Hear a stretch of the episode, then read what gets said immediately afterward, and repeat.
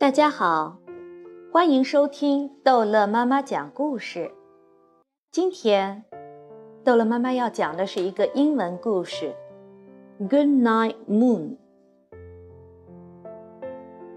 In the great green room, there was a telephone, and a red balloon, and a picture of the cow jumping over the moon and there were three little bears sitting on chairs, and two little kittens, and a pair of mittens, and a little toy house, and a young mouse,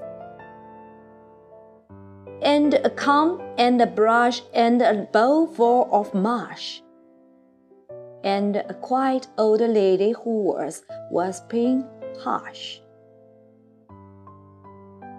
Good night, room.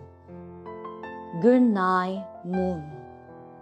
Good night, light, and the red balloon. Good night, bears. Good night, chairs. Good night, kittens, and good night, mittens. Good night, clocks, and good night, socks. Good night, little house, and good night, mouse. Good night, comb, and good night, brush. Good night, nobody. Good night, mush. And good night to the old lady whispering hush. Good night, stars. Good night, ear. Good night, noise everywhere。好了，这一集的英文故事就讲到这儿结束了。